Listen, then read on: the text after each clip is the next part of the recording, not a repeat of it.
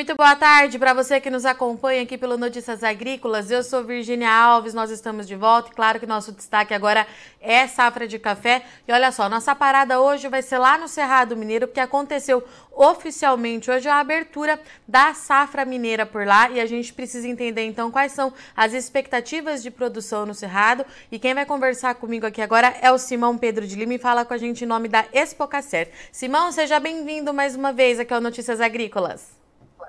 Muito obrigado, boa tarde, obrigado, Virginia, pelo convite. Para mim, você sabe muito bem, é uma alegria participar aqui com vocês. Simão, vamos lá então. Hoje, pela primeira vez na história, a gente teve a abertura oficial da Safra Mineira de Café acontecendo aí no Cerrado Mineiro. E pelo que você estava me contando, reuniu aí as principais lideranças do país, né, Simão? Sim, foi um evento que ocorreu em Araguari, hoje pela manhã, com a presença de com um número considerável de cafeicultores, cafeicultoras, cooperativas, o segmento cafeiro em peso. E tivemos a presença do poder público, de autoridades, tanto do Estado de Minas quanto do, da, da, da, União. Tivemos ali a presença do ministro da Agricultura, a presença do governador do Estado de Minas, a presença de deputados, e autoridades da, da área do segmento de pesquisas, Embrapa, a área do, do, do pessoal do SEBRAE.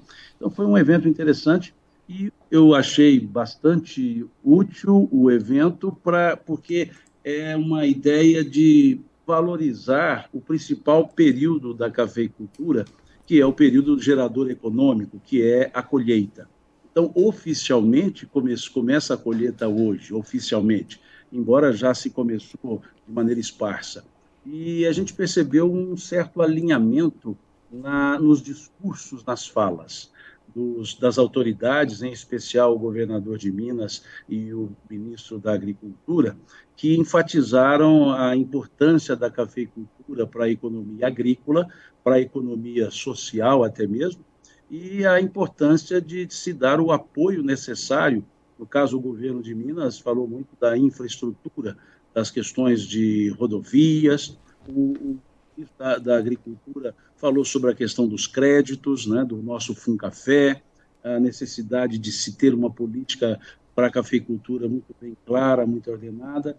E o que nós percebemos é que há uma fala comum o respeito à cafeicultura. Falou-se das questões da propriedade privada, da, da, das, das, das, fazendas, da importância da segurança, da importância do aspecto de segurança jurídica, que também foi muito enfatizado. Então, como o primeiro evento que vai se repetir nos próximos anos, cada ano em uma região de Minas Gerais, é, foi muito interessante porque mostrou né, que há uma, uma política cafeeira que todos buscam e há um ponto de convergência para o, o apoio. Né? Quando dizemos apoio, não é um, um, um, apoio por cordialidade, um apoio por necessidade natural à cafeicultura brasileira. E a gente fala de Minas porque Minas, se fosse um país, seria o país, né, o maior país produtor de café do mundo. Então, a, a cafeicultura para a agricultura de Minas Gerais é altamente significativa. E Simão, como é que a gente chega é, para a safra de 2023, é, especificamente aí no Cerrado Mineiro? Né? A gente tinha uma expectativa positiva de uma recuperação diante do que aconteceu nos últimos dois anos. Isso vai se consolidando? Tudo indica que sim. Né? Eu, eu diria que nós estamos com uma previsão de colheita quantitativa e até mesmo qualitativa, uma previsão que eu não que eu diria no, é natural para os anos ímpares, já que a bienalidade coloca o ano ímpar como menor produtividade, menor produção até. O que nós vivemos no Cerrado, só quem aqui estava entende bem isso, é, foi uma geada muito severa em 2021, que comprometeu sobremaneira a produção de 22, comprometeu a própria estrutura fisiológica da planta, e ali havia uma apreensão se a planta recuperaria para a safra 23. Criou-se, num primeiro momento, a ideia que, se a safra 22 foi prejudicada, poderia a 23 ter produtividade e produção semelhante às safras pares, né? ou seja, recuperar o 22. Isso não aconteceu. É, o que nós percebemos foi uma recuperação da lavoura, lavoura enfolhada, mas que gerou frutos naturais comuns às safras ímpares. Então, não foi aquela super safra compensadora de 2022, mas a expectativa é que se tenha uma colheita é, razoável dentro da, da, da, normalidade de um ano ímpar.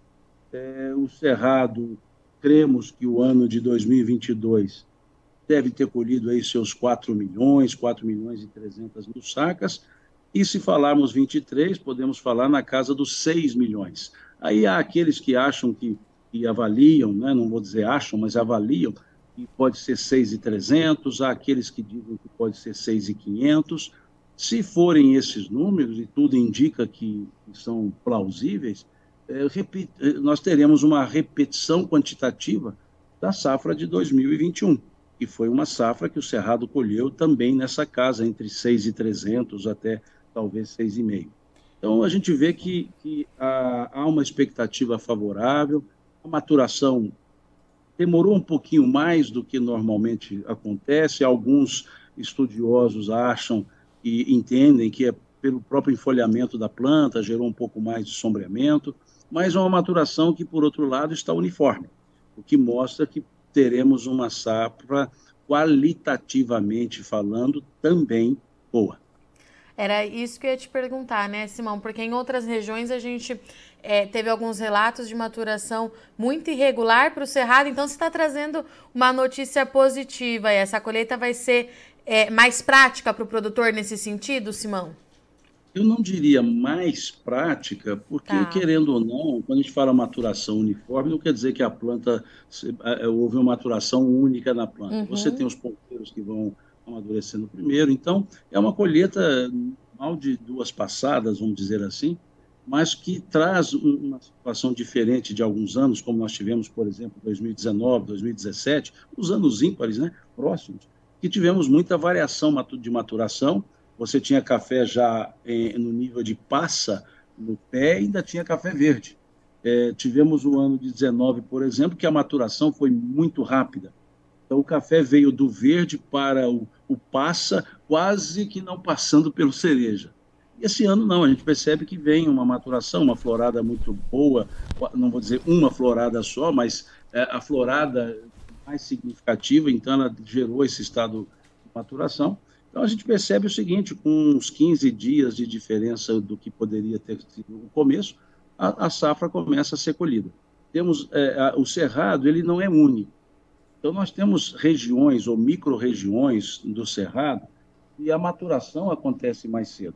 É, por uma questão geográfica, se nós olharmos o cerrado, então nós teremos a região de Araguari, por exemplo, que é mais próxima ao Triângulo, é, é uma região que a maturação é mais, é, ela é mais cedo. Então, a colheita tende a começar mais cedo. Chega para a região de patrocínio, uma região mais alta, a colheita já começa a ser feita no final de maio, né, em, em quantidades mais expressivas. Quando você vai para a região de Carmo do Paranaíba, região de Campos Altos, que, que são altitudes ainda mais elevadas, climas um pouco mais frios, a, a maturação é um pouco mais lenta. Então, é, é, agora nós tivemos, por exemplo, a região que, é que de Araguari colhendo desde lá do dia 10 de maio, dia 15. A região de Campos Altos, Carlos, São Gotardo, começa a colher agora. Então, há um hiato né, de, de maturação no cerrado. Então, quando nós dizemos maturação uniforme, não significa que o cerrado colhe de uma vez só todas as, as micro-regiões é, está dentro de uma normalidade, que eu diria dentro de uma característica do Cerrado.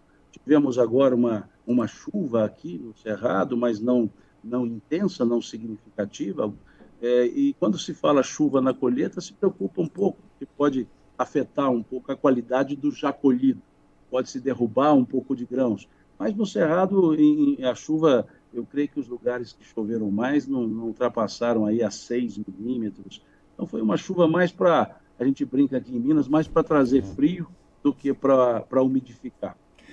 Simão, é, me corrija se eu estiver errada, mas eu lembro que uma vez você me falou que nessas questões climáticas, principalmente da geada, foi a parte mais ao sul ali do Cerrado que foi afetada, tá cer tô certa? Eu veja, o Cerrado, ele, nós vamos dizer que o Cerrado tem em torno de 250 mil hectares em café. Ah. Talvez uns 220 mil estivessem em produção, ou estariam em produção em, em 2022. A geada de 21, ela, ela ocorreu em 77 mil hectares. Uhum. É, agora, ela ocorreu mais acentuadamente na região de patrocínio, que é uma região mais, é, mais para o centro do estado, para o Alto Paranaíba. Na região de patrocínio, você ter ideia do dano, é, 46% da área foi afetada pela geada. 24 mil hectares a 25 mil hectares foram afetados aqui no município. E a região mais ao sul foi efetivamente a mais afetada. Então, nós tivemos, desses 77 mil hectares, algo em torno de 35 mil hectares, que foi uma geada severa. E a geada severa, a recuperação se faz ou com uma recepa ou com um replantio, ou seja, o arranquio com um novo, um novo plantio. Então, perceba que com isso a, a, o volume, a área produtiva caiu significativamente para 22, e essa área recepada, ela ensaia uma colheita agora, e a área replantada só o ano que vem. Então, nós ainda temos uma safra que não está a, a pleno vapor em termos de área produtiva. Estimamos que em torno de 200 mil hectares estejam em produção para essa safra presente, 200, 205 mil hectares.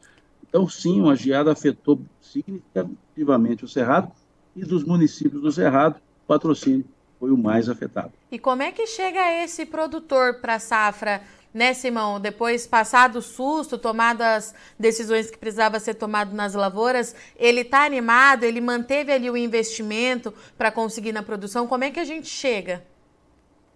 Bom, nós tivemos é, várias atitudes diferentes dos produtores.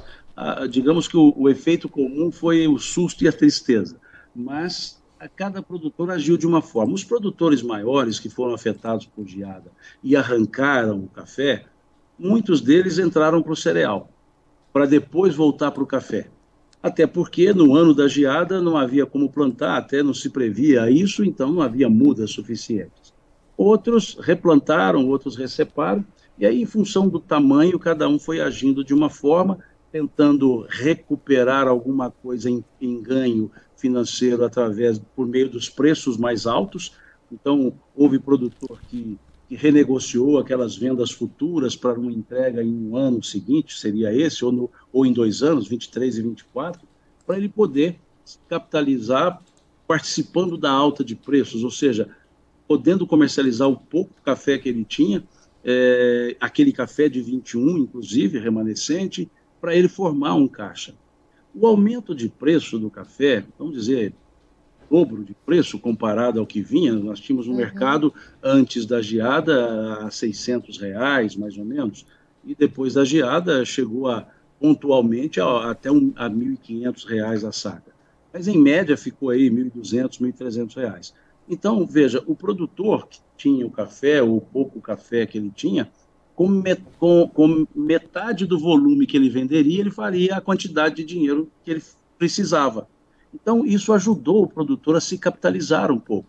Como o preço estava mais alto, ele podia vender menos quantidade de café, que ele oferiria valor semelhante a, a, um, a meses anteriores, que ele precisaria vender muito mais café. Então, isso auxiliou o produtor na capitalização. As negociações de rolagem de entrega também auxiliaram para que o produtor pudesse participar um pouco da alta e essa rolagem alivia também na colheita da agora, que não está com aquele preço alto como, como já esteve, mas alivia porque ele rola, rolou uma parte para 23, uma parte para 24, o que significa que a colheita dele também tem uma parte para ele se capitalizar. Então, de uma forma é, geral, é, cada um achou um jeito de manter-se na atividade. E o ânimo, digamos assim, faz parte do DNA do, do cafeicultor. Ele, ele já é animado por natureza. E isso, reforçado pela necessidade e pela contingência climática, ele então tentou ao máximo manter-se na atividade. Então, eu diria que alguns não saíram da atividade, optaram por outro produto, como a soja, que vinha com preços excelentes à época. Então, o produtor, para ele, era mais prático arrancar o café da, afetado pela geada, entrar com cereal, depois, mais à frente, voltar com café. Então, nós estimamos que algo em torno de 10 mil a 12 mil hectares não voltaram o plantio de café, que pode voltar agora à frente, principalmente com esse declínio no preço dos cereais. Então, pode ser que queiram voltar para a cafeicultura. Então, eu diria que abandonar mesmo, não, não, me atrevo a dizer quantidade ou percentual, mas foi uma ínfima parte que abandonou, vamos dizer assim, a cafeicultura. O restante se, se, se, se esforçou, replantou, alguns já renovaram a lavoura que já estava precisando e segue né, o ritmo da cafeicultura aqui no Cerrado. É, e Simão, eu acredito que mais do que nunca nesse período, para ajudar esse produtor, né, seja, seja lá qual foi a tomada de decisão dele, o papel da cooperativa deve ter sido muito intenso nesses últimos dois anos, vamos colocar aí, né? Sem dúvida, porque vejam, essas rolagens, a grande maioria foram feitas pelas cooperativas, não foram os, os exportadores. Grande parte as cooperativas que também, além da rolagem, forneceram o insumo para que os produtores continuassem a, a, recuperação da lavoura. Então, nesses momentos, é, é, que se percebe o quão importante é o sistema cooperativista, o quão importante é essa, essa, essa proximidade entre cooperativa e cooperados, porque a cooperativa ela, ela é uma extensão do cooperado, então ela tem a sensibilidade para perceber as necessidades do cooperado. E isso, eu diria que sem esse, essa presença, esse apoio, esse, essa parceria das cooperativas, os produtores, os cafeicultores teriam mais dificuldades. Porque, eu volto a dizer, grande parte dessas rolagens, as cooperativas é que patrocinaram, ou seja, que carregaram, fizeram o carrego da rolagem, continuaram fornecendo o insumo para que o produtor pudesse seguir com, seu, com a sua produção. Então, muito bem lembrado por você, Virginia, esse, essa importância da das cooperativas para é, esse momento difícil e é importante também para os momentos fáceis, né? Porque Sim. a cooperativa é um ponto de convergência que, que multiplica a força do produtor. Né? Simão, e para a gente encerrar, qual é a expectativa de qualidade é, para essa safra? Né? A gente não pode falar no Cerrado sem falar de café de qualidade. O que, que vocês estão esperando vendo por aí? Olha, que eu disse no início, a, aparentemente, a princípio, nós percebemos o, uma boa formação de grãos, diferente de outros anos, com grãos mal formados, grãos xoxos, é, uma diminuição dessa do verde em função de uma maturação um pouco mais uniforme. Então, tem nos indicar uma fava, né, um café um pouco mais graúdo, ou uma fava normal, já que os últimos anos viemos com uma fava bem menor, então, eu creio que a gente percebe que esse ano tem um, um grão mais, mais graúdo. É, bebida ainda não podemos falar, porque o volume é, é, beneficiado é muito pequeno. Se você me perguntar qual é o percentual colhido, eu diria que nem 5%. Então, aqui no Cerrado. Então, mas tudo indica, Virginia, que nós teremos um, uma qualidade boa, né? espontando altas qualidades também, lógico, mas uma qualidade boa né, e, e, sem a chuva na colheita né, pode auxiliar mais ainda o produtor nessa questão da qualidade. Muito bom. Simão, muito obrigada pela sua disponibilidade de vir conversar aqui com a gente. Eu já deixo o convite aberto para daqui um mês, mais ou menos, você voltar para a gente continuar acompanhando aí como é que vai o andamento da safra no Cerrado Mineiro. Obrigada, viu? Seja sempre muito bem-vindo. Eu que agradeço o convite e sempre que convidarem, estamos à disposição. Muito obrigado. Portanto, então, estivemos aqui com Simão Pedro de Lima, diretor ali da Expocacer, no Cerrado Mineiro, que trouxe para a gente que a safra começou. Ainda de forma muito tímida, acabou de falar aqui para a gente, então, que cerca de 5% ali já foi colhido, é pouco ainda para o potencial do Cerrado Mineiro, mas as expectativas, elas são positivas diante de tudo o que aconteceu nesses últimos é, dois anos. Né? O Cerrado Mineiro com potencial para colher então 6 milhões de sacas, de acordo com o Simão. Há quem diga, é, de acordo com ele, que está avaliando que seja um pouquinho mais do que 6 milhões, mas a Expocacer está falando em 6 milhões, já é um número significativo, mais positivo, já que no ano passado, por conta das condições climáticas, a colheita não chegou a 5 milhões é, de sacas. O Simão trouxe para gente que pelo menos ali entre 10 a 12 mil hectares é, foram tirados café né, por conta da, da geada de 2021, que ainda não retomaram. Esse produtor fez a escolha de, optou né, pela troca por outras culturas, mas ainda há a possibilidade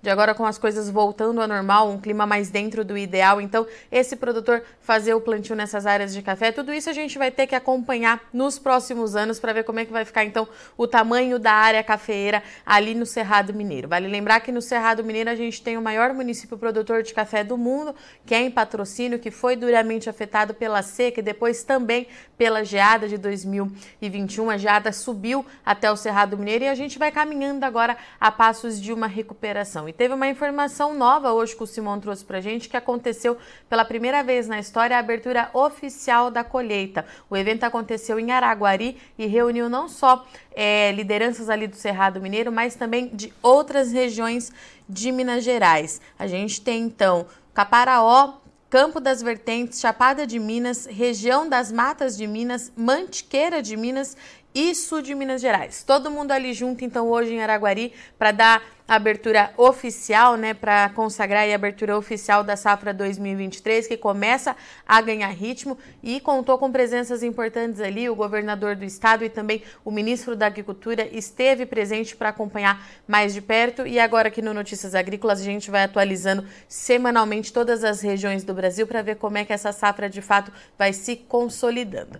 Bom, eu sou Virginia Alves, eu agradeço muito a sua audiência e companhia, mas não sai daí que já já a gente está de volta. É rapidinho.